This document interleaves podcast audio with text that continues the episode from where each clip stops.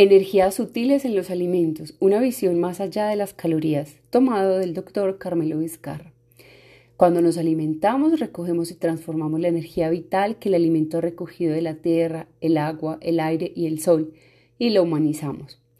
Primero se habló de proteínas, grasas y carbohidratos, luego de vitaminas y minerales. Actualmente se habla de antioxidantes y en un futuro muy próximo seremos conscientes de que la forma, el aroma y el color del alimento son tan importantes como sus componentes bioquímicos.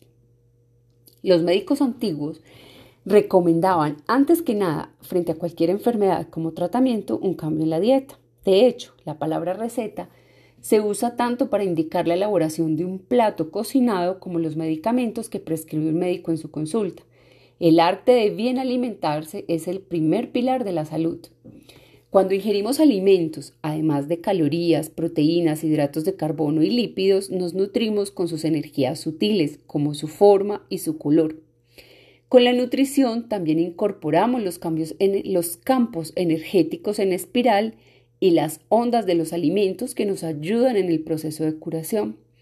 El médico del futuro deberá saber aplicar la forma y el color del alimento en el proceso de despertar la autocuración del organismo humano.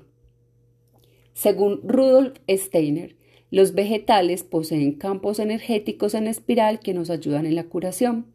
La col, por ejemplo, refleja esos campos en espiral, algo que decía Steiner cuando dio forma a la agricultura biodinámica, que es la parte interior de las plantas. Las raíces están en contacto con la tierra y de allí recogen lo mineral. El tronco tiene que ver con el influjo y el recorrido del agua, la savia. La hoja de la planta con la luz y el aire y el fruto con el calor y el sol.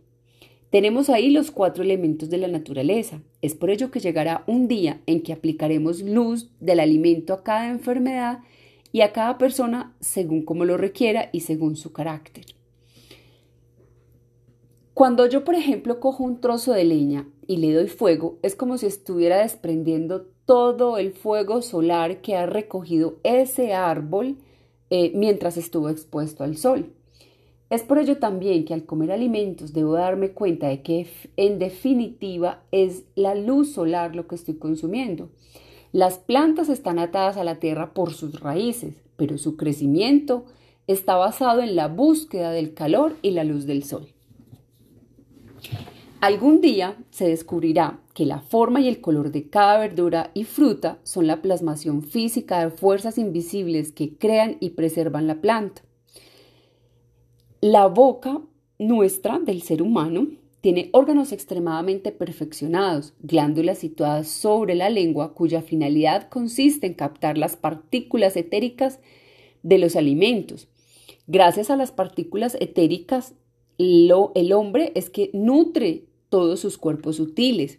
El aroma y el color de los alimentos nos nutren también.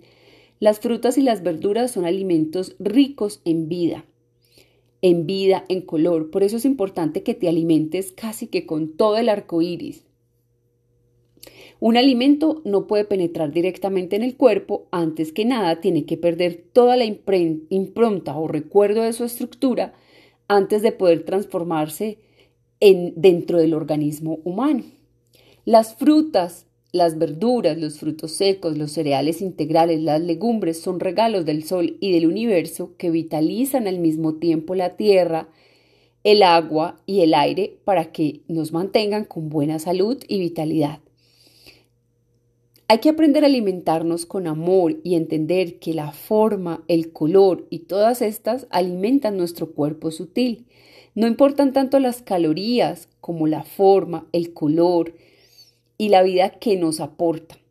A través de la clorofila, las plantas asimilan la luz y la hace física química.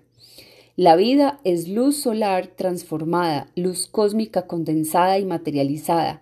Las frutas y las verduras tienen azúcares, almidones, proteínas, minerales, vitaminas. También tienen otros elementos que no podemos olvidar los colores, los aromas, la energía vital recogida y destilada de los cuatro elementos de la naturaleza. Estos últimos elementos sutiles, aunque todavía poco estudiados, son necesarios para la buena salud y vitalidad de nuestro cuerpo, además que también ayudan en el equilibrio de nuestra mente y nuestro corazón.